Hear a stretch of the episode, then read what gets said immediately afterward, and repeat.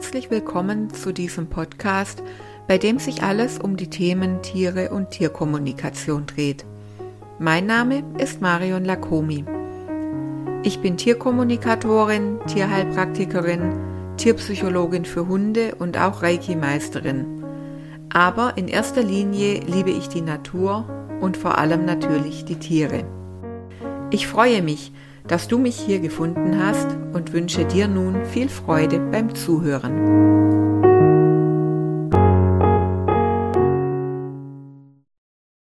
Gespräche mit mehreren Tieren gleichzeitig. Geht das überhaupt? Dieser Frage möchte ich mich heute widmen und ich freue mich, dass du auch wieder mit dabei bist. Herzlich willkommen zu dieser neuen Podcast-Folge. Ja, ist es überhaupt möglich, sich mit mehreren Tieren gleichzeitig zu unterhalten? Die kurze Antwort lautet ja, aber natürlich ist es wie immer nicht ganz so einfach. Schauen wir uns erstmal an, warum man das überhaupt tun sollte. Und da gibt es natürlich unterschiedliche Gründe, warum man sich mit mehr als nur mit einem Tier gleichzeitig verbinden kann, sollte, wollte, wie auch immer. Das kann sein, dass sich Mitglieder eines Rudels oder einer Herde scheinbar plötzlich nicht mehr verstehen. Da gibt es Streit, die mobben sich gegenseitig, vielleicht kommt einer dadurch nicht mehr zur Ruhe, kann nicht mehr entspannen, nicht mehr schlafen vielleicht sogar und wird krank. Vielleicht wird eben ein Rudel- oder Herdenmitglied von anderen gemobbt und darf nicht mehr in Ruhe fressen. Die lassen den, das Tier einfach nicht mehr zum Napf oder zum Heu oder wie auch immer. Solche Dinge kommen vor. Und dann kann es Sinn machen, einen Blick auf die gesamte Situation zu werfen und sich dafür nicht nur mit einem einzelnen Tier zu verbinden, sondern wirklich mit allen.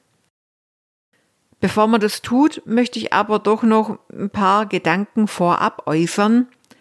Ich denke, man sollte sich erstmal bewusst machen, was man denn wirklich möchte. Möchte man einen Dialog führen oder möchte man einen Monolog führen? Man kann sich prinzipiell nicht wirklich zeitgleich mit mehreren Tieren unterhalten. Genauso wenig kann man sich gleichzeitig mit mehreren Menschen unterhalten. Auch nicht, wenn man multitaskingfähig ist. Das funktioniert nicht vernünftig. Man kann niemand, nicht mehreren Personen oder Tieren gleichzeitig zuhören und antworten. Man kann eine Ansprache halten, man kann eine Rede halten, aber das ist ja dann ein Monolog, in dem man anderen was erzählt und kein wirkliches Gespräch, kein Dialog. So kann ich also zum Beispiel den Pferden in der Herde sagen, dass ihr Verhalten nicht in Ordnung ist, dass die Tiere alle gleich geliebt werden von ihren Menschen, dass wirklich für jeden genug Futter da ist und dass es keinen Grund gibt, ein Mitglied der Herde zu mobben. Das kann man tun. Da hält man dann eine Ansprache quasi vor der kompletten Herde. Ob sich dann allein dadurch die Situation verändert, ja, das kann schon sein, aber meistens eher nicht. In einem Tiergespräch, da geht's doch in der Regel nicht unbedingt darum, eben eine Rede zu halten, sondern man möchte ja die Sicht unserer Tierfreunde auf Themen, auf Dinge auf Schwierigkeiten und Probleme erfahren. Man möchte wissen, wie sie sich in der Situation fühlen, was sie fühlen, was sie brauchen und auch was sie sich von uns Menschen oder von ihren Tierhaltern wünschen, wie wir sie bestmöglich unterstützen können in dieser Situation. Und das ist dann schon auch ein recht intensiver Austausch, der in einem Gruppengespräch kaum möglich ist. Deswegen rede ich immer erstmal lieber mit einem einzelnen Tier oder auch mit mehreren Tieren, aber einzeln und lass die da ausführlich zu Wort kommen. Ich finde diese, ich nenne es mal, Vier-Augen-Gespräche sind unglaublich wichtig. Denn dann können die Tiere wirklich ihre Meinung aussprechen, sagen, was ihnen auf der Seele brennt und sie fühlen sich dadurch als Individuum ernst genommen. Das finde ich ja auch immer wichtig und nicht nur als Teil der Herde oder des Rudels, sondern man schaut sie wirklich, das ist ja manchmal bei Mobbing-Opfern dann auch so, dass die irgendwo in der Masse ein bisschen untergehen oder sich zumindest so fühlen. Und dieses Wahrnehmen als Individuum, das tut den Tieren dann schon unglaublich gut. Die können dann eben ihre Meinung aussprechen, ohne dass vielleicht derjenige, der sie mobbt, im Gespräch mit dabei ist und ähm, können sagen, was ihnen auf der Seele brennt. Und ich finde es unglaublich wertvoll und durch solche Gespräche kann manchmal schon eine Veränderung stattfinden, auch weil man als Tierhalter dann doch einen besseren Blick auf das einzelne Tier bekommt. Ja, in anderen Fällen, da macht es dann schon auch mal Sinn, dass man wirklich alle mit ins Boot nimmt und sich alle anhört. Das gibt es durchaus. Jetzt für mich persönlich wird es ab einer Anzahl von, ja, so maximal vier bis fünf Gesprächsteilnehmern unübersichtlich. Ich mag das nicht. Ich bin da als Tierkommunikatorin auch ja immer in der Rolle einer Moderatorin. Ich muss den Überblick über das Gespräch behalten versuchen wirklich jeden zu Wort kommen zu lassen, mir jede Meinung anhören und auch ernst nehmen, vielleicht noch Rückfragen stellen. Ich muss jeden ausreden lassen und ich muss eben auch darauf achten, die richtigen Fragen zu stellen, denn am Ende geht es ja immer noch darum, nicht nur, dass jeder sagen darf, was ihm auf dem Herzen liegt, das natürlich auch, aber wir suchen ja auch nach einer Lösung für ein Problem. Und je nachdem, wie gesprächig die einzelnen Tiere dann sind und was da alles auf den Tisch kommt, kann so ein Gespräch mit vielen Tieren schon auch mal etwas länger dauern. Meine normalen Tiergespräche, normal, ja, in Anführungszeichen, dauern so im Schnitt maximal eine Stunde, kann schon auch mal länger dauern. Aber mit mehreren Tieren, wenn man wirklich jedem gerecht werden möchte, da kommt dann schon mal anderthalb Stunden oder mehr zusammen und dann geht mir irgendwann der Akku leer, weil das ist unglaublich anstrengend. Und es ist natürlich da dann auch wichtig, den roten Faden im Gesprächsverlauf nicht zu verlieren. Deswegen, ich bin auch im wahren Leben kein Freund von großen Gruppen. Ich mag lieber ernsthafte Unterhaltungen im kleinen Kreis oder zu zweit und das spiegelt sich vermutlich auch bei meiner Art wieder mit den Tieren zu reden. Mir sind immer ernsthafte Dialoge lieber als diese großen Gruppen. In einem Tiergespräch kann man manchmal auch nicht alle Faktoren wirklich erkennen. Die werden im Gespräch einfach nicht angesprochen. Das können zum Beispiel Themen oder Erlebnisse aus der Vergangenheit sein. Faktoren, die ein Problem auslösen, sind ja nicht immer nur Rudelmitglieder oder Herdenmitglieder oder Familienmitglieder oder so. Das können auch einfach Dinge sein, die im Leben schon passiert sind. Das können aber auch Todesfälle oder Neuzugänge in der Familie oder auch im Rudel in der Herde sein, die ein Verhalten auslösen.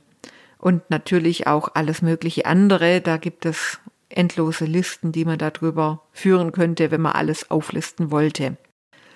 Deswegen ist mein Favorit bei Problemen in einem Rudel, in einer Herde, wenn mehrere Tiere betroffen sind, tatsächlich eine Aufstellung.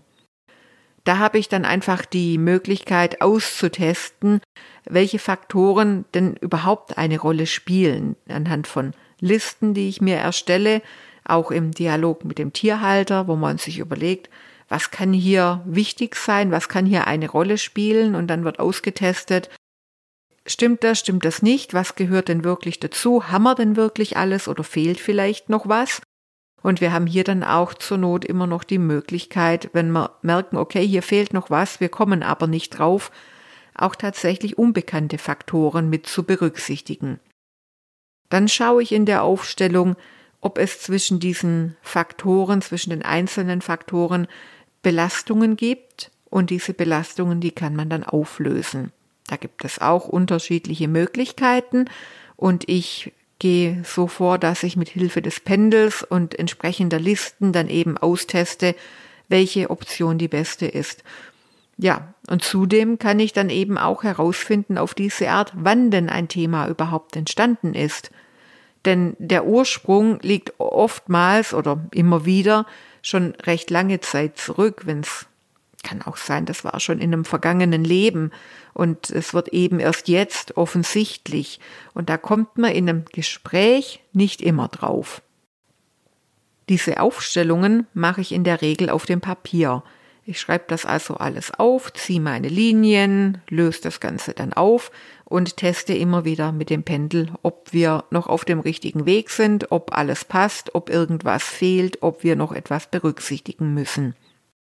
Die Tierhalter, die sind dann meistens per Telefon mit dabei und das ist auch ganz prima so, denn so können die Tierhalter sich parallel Notizen machen und haben die Möglichkeit, Fragen zu stellen. Und auch ich habe natürlich dann die Möglichkeit, Fragen zu stellen, wenn ich das Gefühl habe, hier fehlen mir noch Informationen, hier sollte ich noch mehr wissen. Natürlich kann man dann trotzdem noch ein Tiergespräch führen oder auch mehrere. Das macht oftmals auch wirklich Sinn, hängt aber natürlich dann auch immer ein bisschen vom Budget des Tierhalters ab, muss man ganz klar sagen. Zehn Tiergespräche kosten natürlich auch mehr als eines. Man darf aber auch dran denken, dass nicht alles auf einmal getan werden muss. Die Aufstellung ist eine Art der Energiearbeit und die wirkt oft recht tief. Man sieht es aber nicht sofort an der Oberfläche. Und das kann dann schon auch mal ein paar Tage bis vielleicht auch Wochen dauern, bis man das wirklich im Alltag merkt. Da tut es dann in der Regel nicht den großen Paukenschlag, dass man sagt, heute haben wir die Aufstellung gemacht und morgen gibt es die gravierenden, erkennbaren Veränderungen. Das kann schon sein, muss aber nicht. Oft ist es wirklich so, dass die Tierhalter dann nach, ich sag mal, mehreren Wochen, drei Wochen, vier Wochen zurückblicken und denken, oh wow, ja, ähm, die Situation hat sich doch jetzt in den letzten Tagen total verändert. Wenn ich vier Wochen zurückblicke, da war das Ganze noch anders. Also es geht oftmals etwas schleichend. Deswegen muss man nicht immer alles auf einmal machen. Eben ein Tiergespräch, eine Aufstellung und noch ein Gespräch. Das muss nicht alles in einer Hauruck-Aktion hintereinander weg passieren, sondern man kann sich hier wirklich, ja, Schritt für Schritt durch die einzelnen, ich sag mal, Schichten, wie, wie bei einer Zwiebel kann man sich das vorstellen, wo man Schicht für Schicht dann quasi sich vorarbeitet, um dann wirklich an den Kern zu gelangen.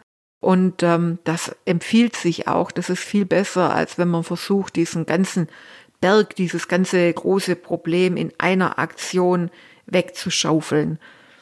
Genau. Ja, man sollte auch bedenken, dass Probleme oftmals eben nicht von heute auf morgen entstehen und deswegen auch nur selten von heute auf morgen wieder verschwinden. Wenn etwas eine lange Zeit braucht, um sich zu zeigen und um sich zu entwickeln, dann braucht es eben auch wieder etwas Zeit, damit es sich wieder auflösen kann. Und die Zeit, die dürfen wir den Tieren geben, die dürfen wir den Tierhaltern oder auch uns geben, und vor allem dann, wenn es eben um Situationen geht, an denen mehrere Tiere einer Herde oder eines Rudels beteiligt sind, wo dann einfach auch unterschiedliche Interessen, sage ich jetzt einfach mal, miteinander in Einklang gebracht werden sollen. Prinzipiell sind Gespräche mit mehreren Tieren auf jeden Fall möglich. Man sollte sich vielleicht vorher einfach überlegen, was man möchte Sucht man eher einen Dialog oder ist es in manchen Fällen ausreichend, einen Monolog zu führen und eine Botschaft an eine größere Menge an Tieren zu übermitteln? Ja, das war's schon für heute. Heute haben wir mal eine etwas kürzere Folge. Ich hoffe, es war wieder interessant für dich und freue mich schon, dich im nächsten Monat bei der nächsten Folge wieder zu begrüßen. Mach's gut, bis bald. Danke, dass du heute mit dabei warst.